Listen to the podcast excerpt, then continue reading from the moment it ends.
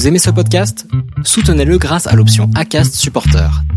C'est vous qui choisissez combien vous donnez et à quelle fréquence.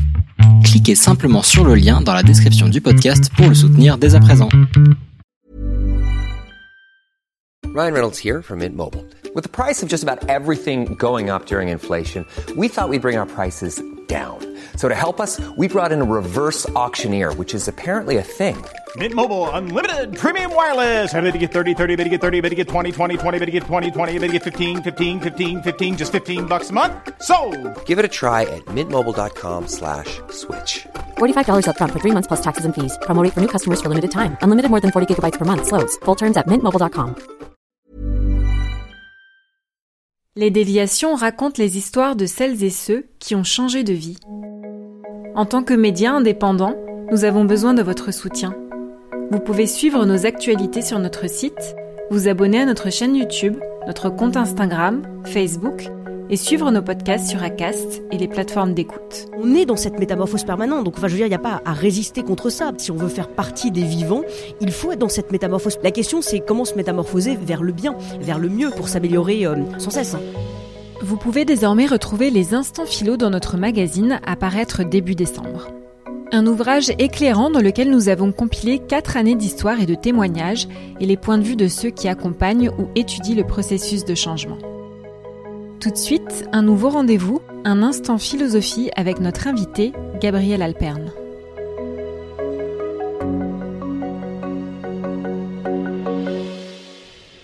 Tous les vivants sont appelés à la métamorphose. Les plantes, comme les animaux et les êtres humains. Il n'y a que les morts qui ne changent plus. C'est d'ailleurs peut-être cela qui rend la mort si terrible. Nous, qui avons souvent tant de mal à vivre les changements, nous devrions nous souvenir que leur possibilité même est le luxe des vivants. Vous venez de nous lire un passage de Tous Centaures, Éloge de l'hybridation, que vous avez publié en 2020 aux éditions Le Pommier. Qu'est-ce qu'il nous dit ce passage? Il vient un peu interroger cette, euh, cette question, mais finalement, pourquoi est-ce qu'on a besoin de changer? Il y a plein de gens qui se disent, mais voilà, mais euh, est-ce que le, le- le changement est, euh, est une absolue nécessité? Enfin, comme si c'était absolument terrible de changer. Et en fait, je trouve que cette question est, enfin, c'est cette question-là qui est terrible. Le changement est le propre des vivants et il faut le voir en tant que tel. Il faut voir comme une, euh, oui, comme une possibilité de changement et puis comme une possibilité positive hein, de, s'améliorer. Gabriel, vous êtes docteur en philosophie et chercheur associé à l'ENS et vous m'avez donné rendez-vous aujourd'hui au Café de l'Homme, lieu qui vous a semblé particulièrement adapté pour parler euh, des déviations et des métamorphoses. Est-ce que vous pouvez m'expliquer pourquoi et est-ce qu'il dit quelque chose de vous en particulier ce lieu? Ce qui m'intéressait effectivement dans le Café de l'Homme, c'était d'aller explorer ce lien entre humanité et métamorphose. Le Café de l'Homme, enfin l'homme avec un grand H, euh, l'être humain, je pense que c'est intéressant de... enfin, en tout cas, la question qui nous réunit aujourd'hui, c'est la question de, la déviation chez l'être humain, en tout cas la métamorphose possible de l'être humain. La métamorphose, ça n'est pas le propre de l'homme. Les animaux, les végétaux euh, aussi euh, se métamorphosent, et c'est ça ce que l'on a en commun avec eux. Ce qui m'intéressait, c'était de voir comment est-ce que notre, notre humanité fait avec la métamorphose. La métamorphose peut être douloureuse, hein, et donc moi c'est ça justement ce qui m'intéresse d'aller explorer. Qu'est-ce qui fait notre humanité? Ben Voilà, tout simplement. Ce que vous appelez hybridation dans votre livre, c'est le maître mot de notre époque selon vous Les cultures, les villes, les entreprises, les identités, euh, les modes de travail et de consommation, tout s'hybride, c'est votre propos. Quelle différence faites-vous justement entre hybridation et changement?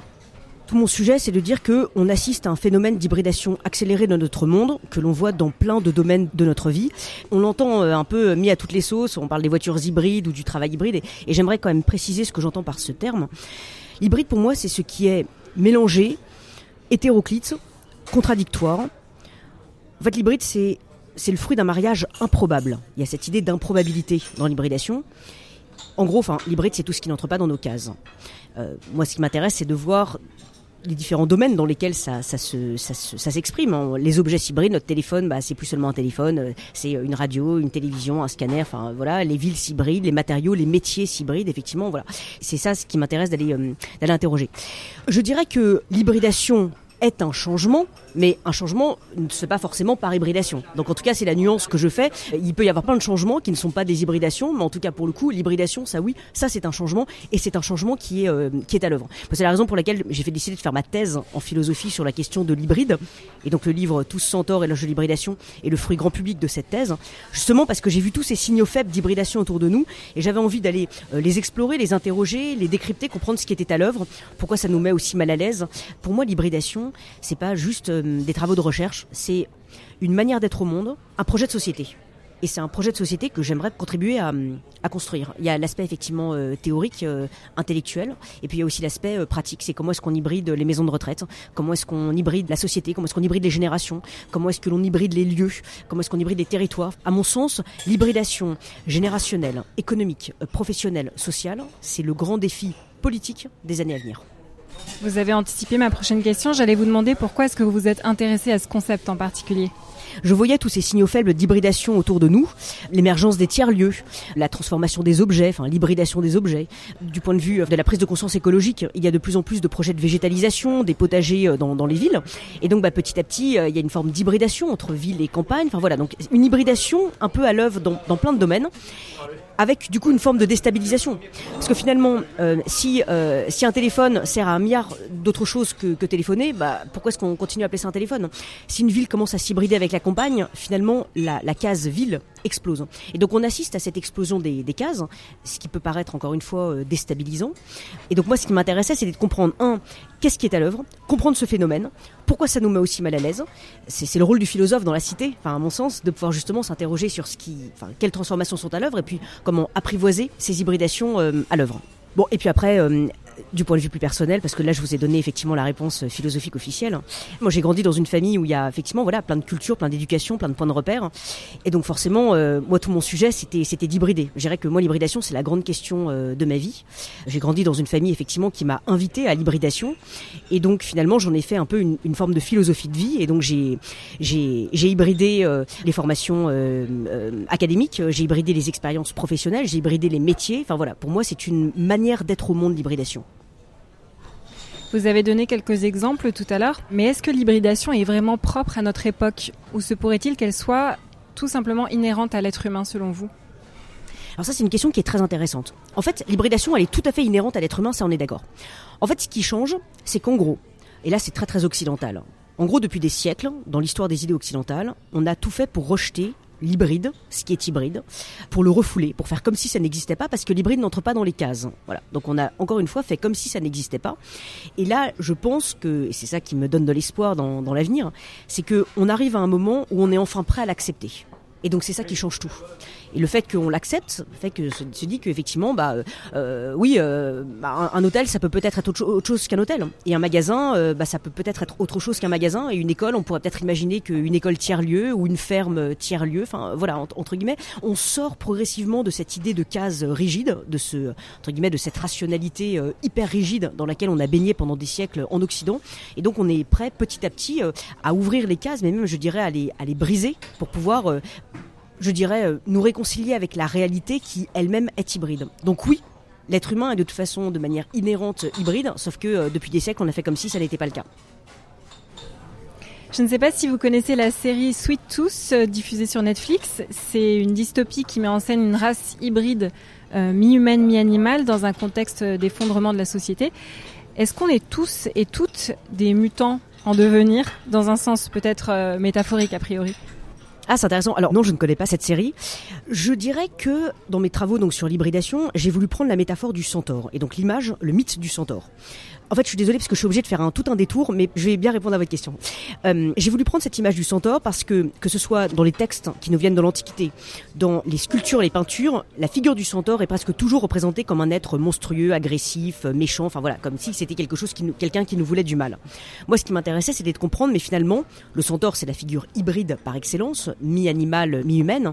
Pourquoi est-ce que les Grecs ont choisi d'incarner l'hybridité dans une figure aussi négative? Qu'est-ce que ça dit de notre rapport à l'hybridité? J'ai vraiment voulu mener un peu cette enquête.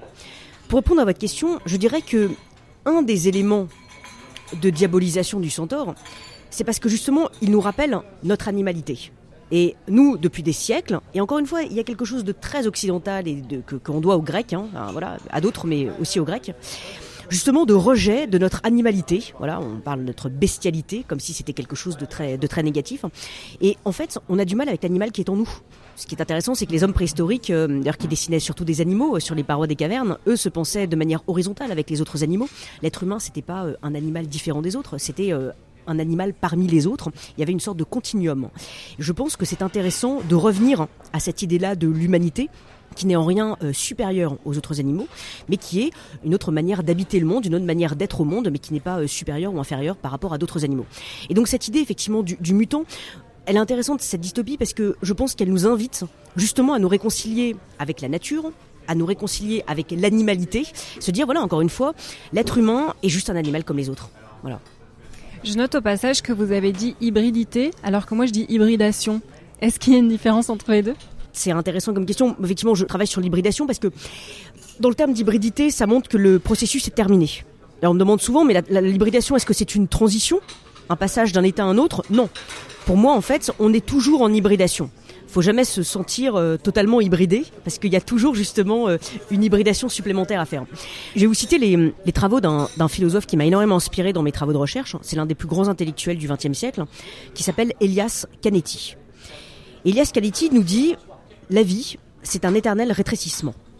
Bon, c'est pas très gai, mais bon. La vie, c'est un éternel rétrécissement. Mais on peut lutter, on peut résister contre ce rétrécissement en élargissant sans cesse la base.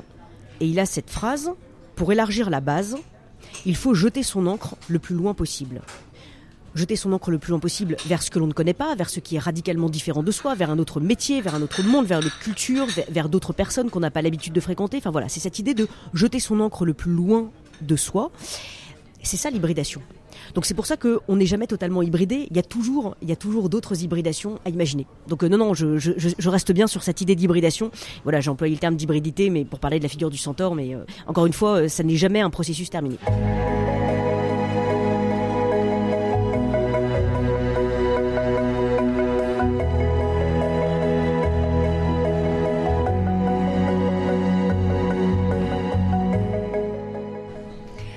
Se métamorphose, euh, si plus rien n'entre dans des cases, comme vous l'avez dit tout à l'heure, si tout se mêle, se transforme, et si nous sommes tous et toutes des centaures, pour reprendre le titre de votre livre, comment ne pas être effrayé par cette euh, perpétuelle nouveauté, par ce mouvement?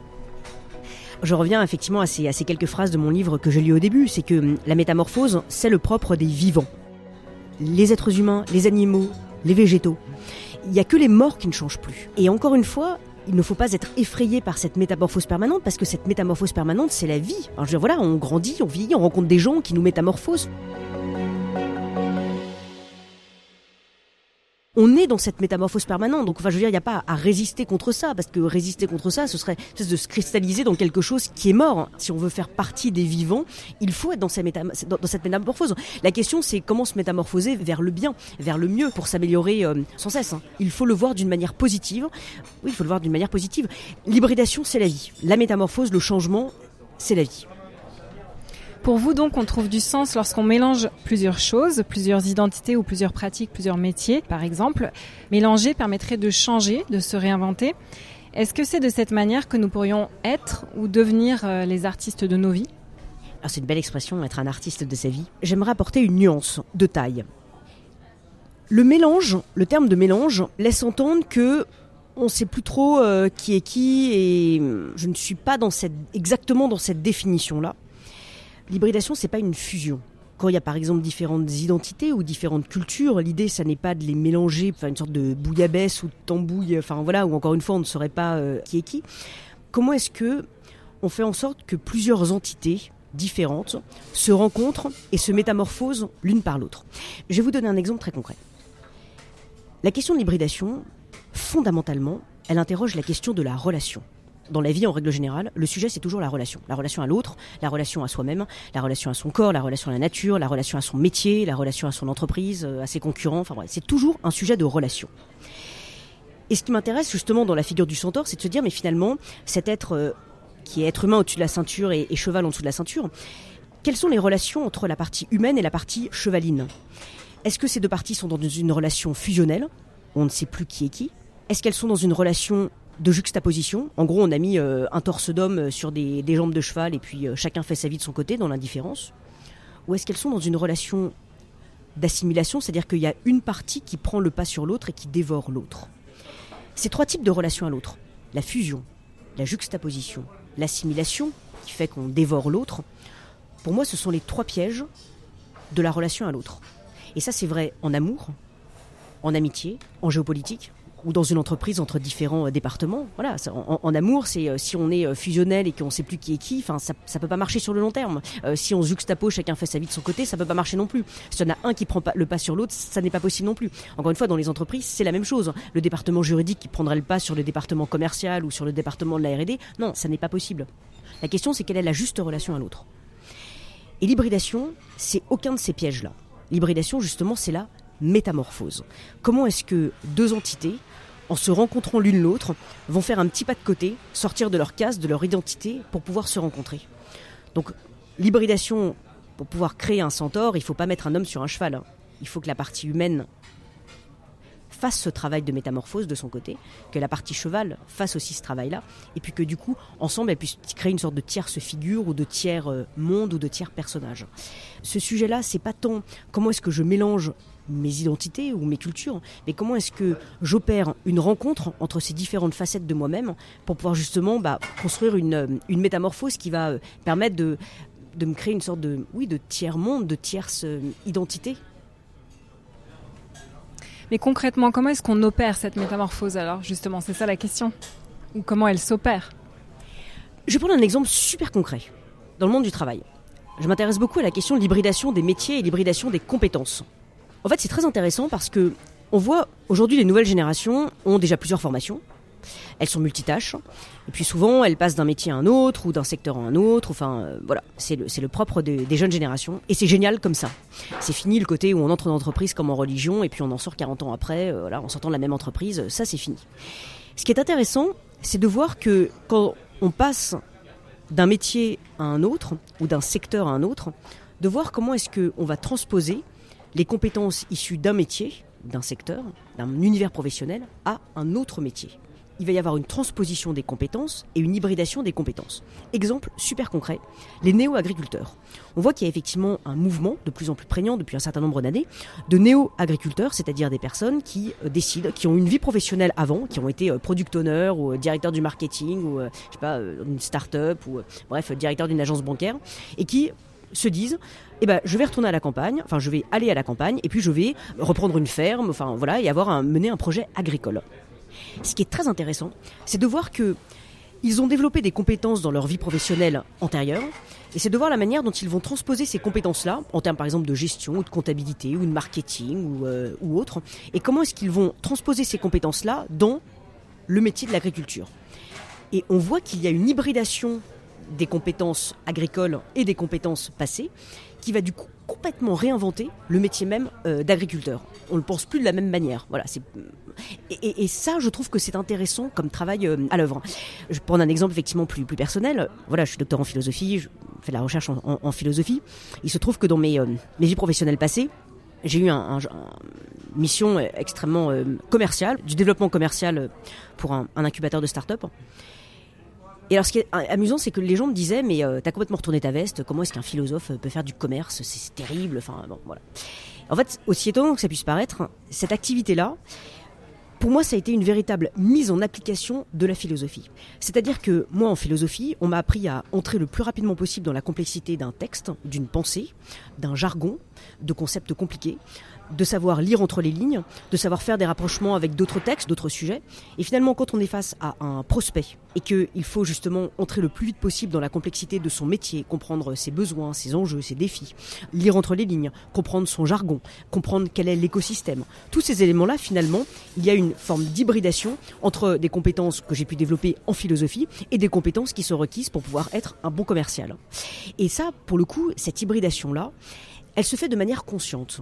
C'est-à-dire qu'au début, on n'en a peut-être pas forcément, pas forcément consciente, mais à partir du moment où on la conscientise, là, pour le coup, on se dit, mais en fait, je sais faire. C'est-à-dire que oui, bah, j'ai pas fait d'école de commerce, hein, voilà.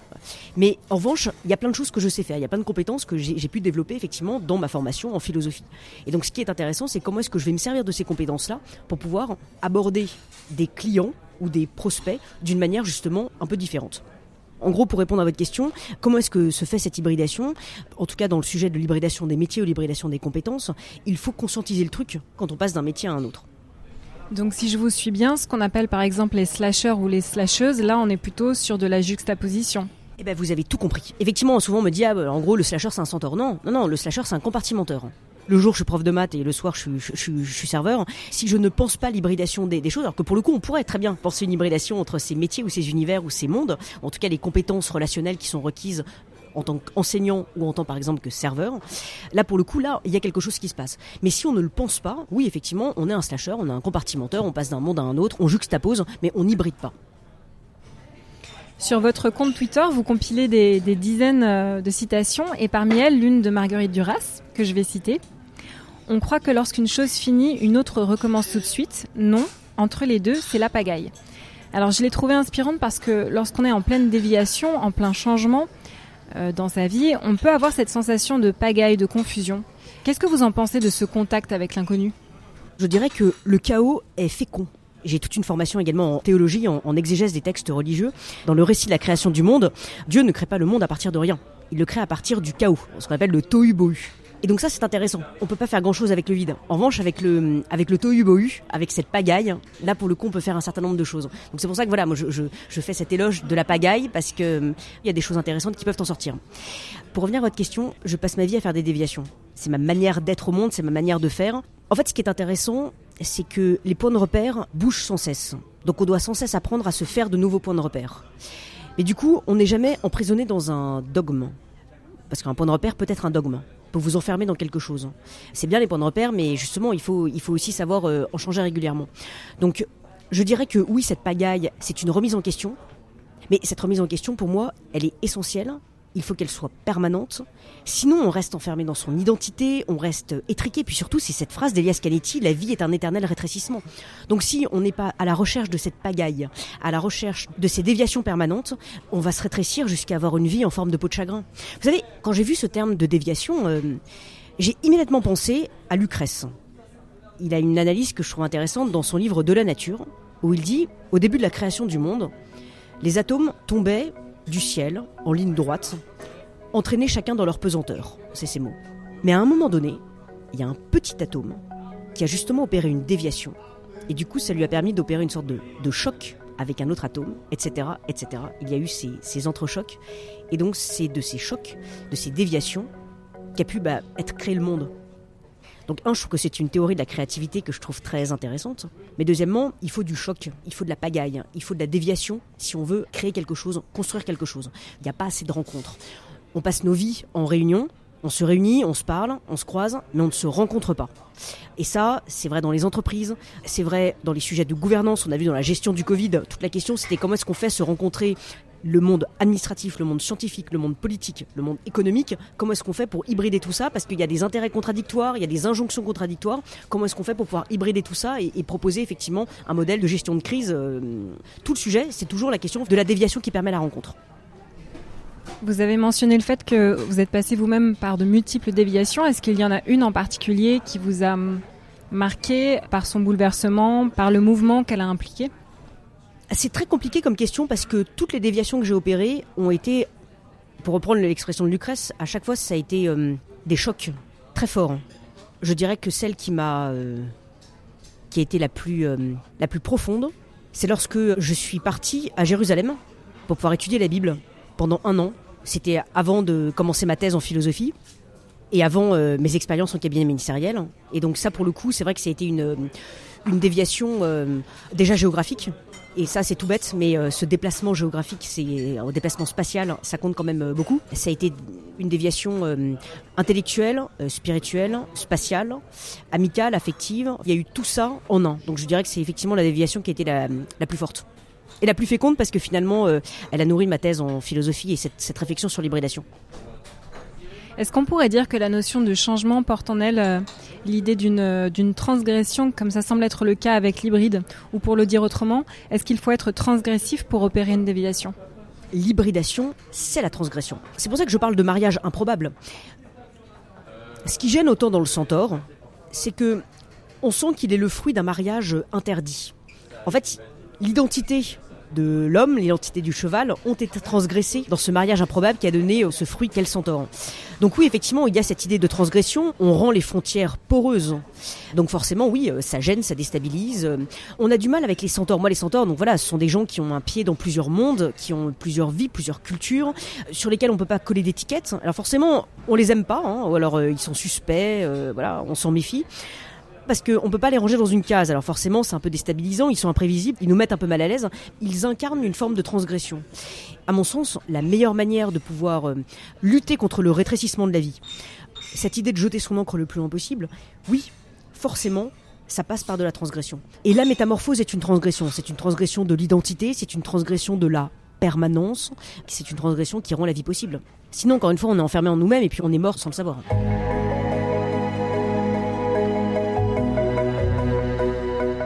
En conclusion, je retiens de notre échange que notre identité est une vérité provisoire, en d'autres termes que rien n'est immuable selon vous?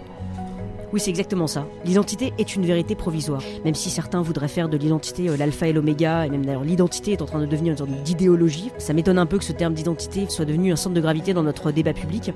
Nous sommes tous appelés à la métamorphose. Cette illusion qu'il y aura un noyau permanent en nous qui ne changerait jamais euh, jusqu'à notre mort, pour moi, c'est une illusion. Et il faut considérer notre identité comme une vérité provisoire qui est en perpétuelle métamorphose. Je préfère d'ailleurs le terme de singularité qui est beaucoup plus euh, plastique. Je pense que c'est ça qui fera en sorte qu'on arrêtera de se cristalliser sur quelque chose, euh, quelque chose qui nous enferme et qu'on sera prêt à sortir de nous-mêmes et aller vers l'autre. Parce que s'il y a trop d'identité, il ne peut pas y avoir d'altérité. Notre nouveau magazine paraît très bientôt, en décembre, et vous pourrez y retrouver ces entretiens pour continuer à explorer les pistes de transformation de soi.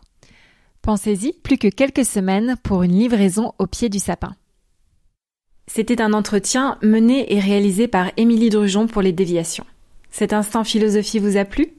Alors commentez, partagez, taguez vos amis et réagissez pour nous le faire savoir. Les Déviations est un média à retrouver sur lesdéviations.fr, Facebook, Instagram, YouTube, iTunes et toutes les plateformes d'écoute.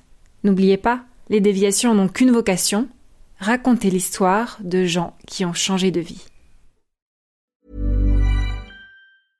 Flexibility is great. That's why there's yoga. Flexibility for your insurance coverage is great too. That's why there's United Healthcare Insurance Plans.